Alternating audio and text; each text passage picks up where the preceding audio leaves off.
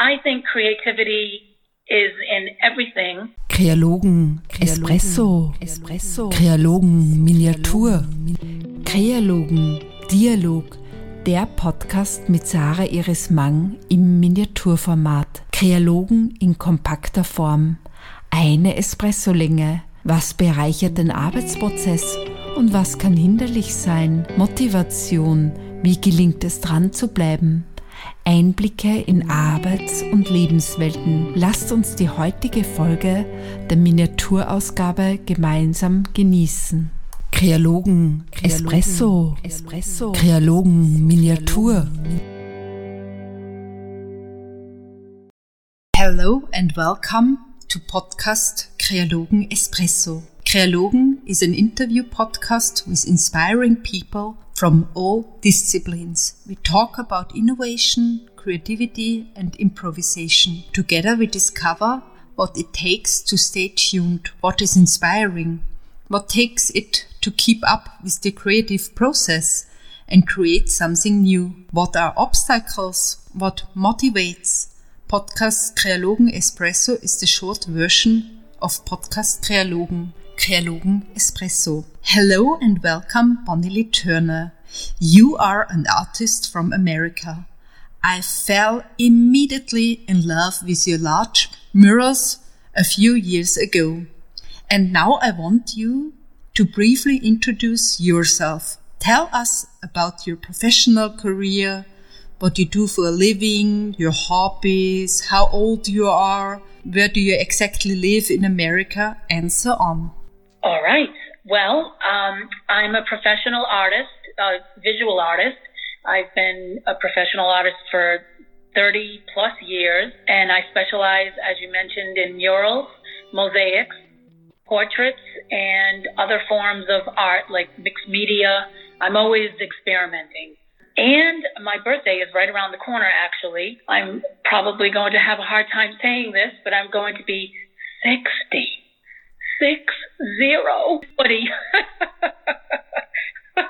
oh, okay. Now that I've said that, I can catch my breath again. um, so my hobbies. Um, well, I enjoy the outdoors. I enjoy traveling, and I enjoy meeting people.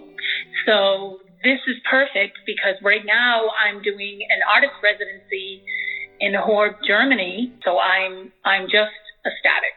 I, I live in Rhode Island, which is in the northeast of the United States, part of New England, which is six different states that form New England. And we are the, uh, Rhode Island is the smallest state in the whole union. And um, I think it's like an hour across the whole state to let you know how small my state is. What does creativity mean to you personally and as well in a professional context? Well, um, I think creativity is in everything um, all of the time. I mean, if you look at the bloom of a flower or a wave rising up from the sea, or sometimes I'll look at shadows that the trees create whether it's on the ground or on the side of a building, and I'm mesmerized. So I think creativity is in the universe, and we're just part of it. We as people, as humans, are part of that creativity. Um, as a professional artist, my creativity is, well, I'm I'm being paid to reach a goal of whoever my client is. So as wonderful as that sounds and as creative as I can be, it's sometimes I feel as though I'm more creative personally. Does that make any sense? because I can just create, whereas for a client professionally, I'm generally trying to reach their goal. I can follow you and I suppose the listeners as well. Oh, okay. I wasn't sure if I was ma- if that was making any sense. now you have to choose or not to choose. I don't know. Creativity, innovation, and improvisation. What is your favorite? Okay. Um, well, I would have to say that I would think that without creativity, you wouldn't have innovation or improvisation.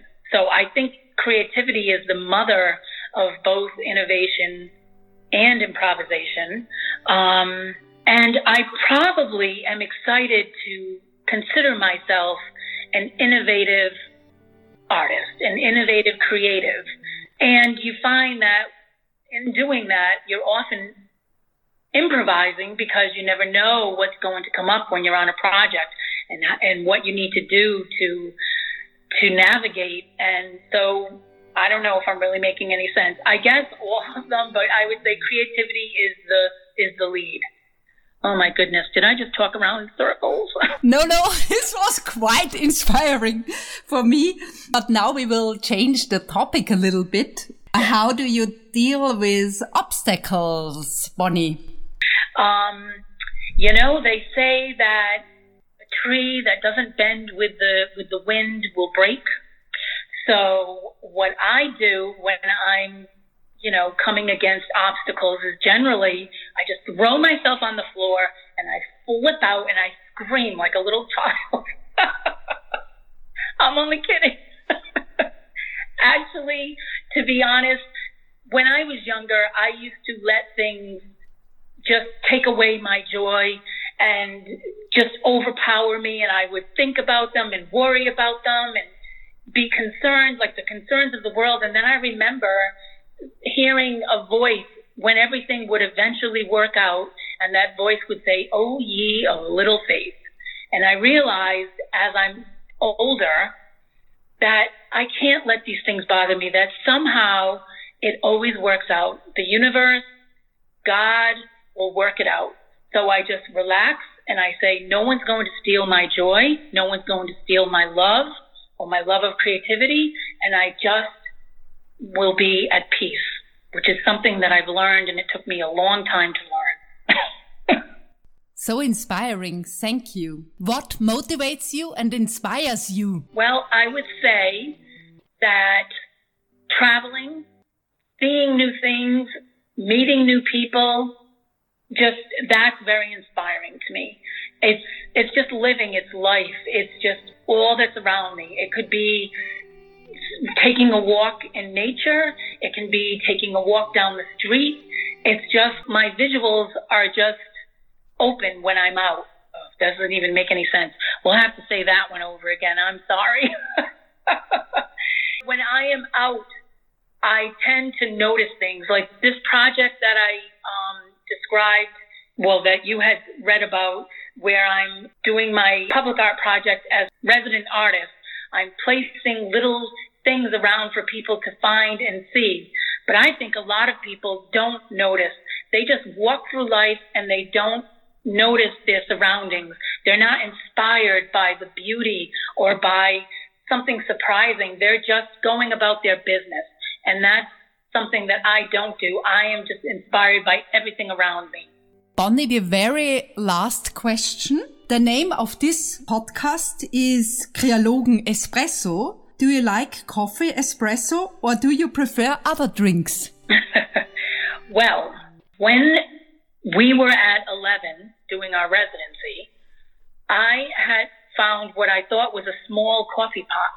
And so I was making coffee. I like nice, strong black coffee. So I was making coffee in this coffee pot every day and drinking a nice big cup. And one day, another artist who was from Italy came in the room and I said, Would you like some coffee? And he poured a very little bit in a tiny cup. And I said, Oh, no, you can have a bigger cup. And he looked at me in shock and said, You cannot drink that much. This is espresso. You will have a heart attack. I just thought it was strong coffee. I was drinking I was drinking like a crazy amount of espresso. Well, from that day on, I understood why I was so hyper and I slowed it down. but I do love espresso. And here in Germany, I do love beer. So, so I say Prost and thank you for the interview, Bonnie. You're welcome.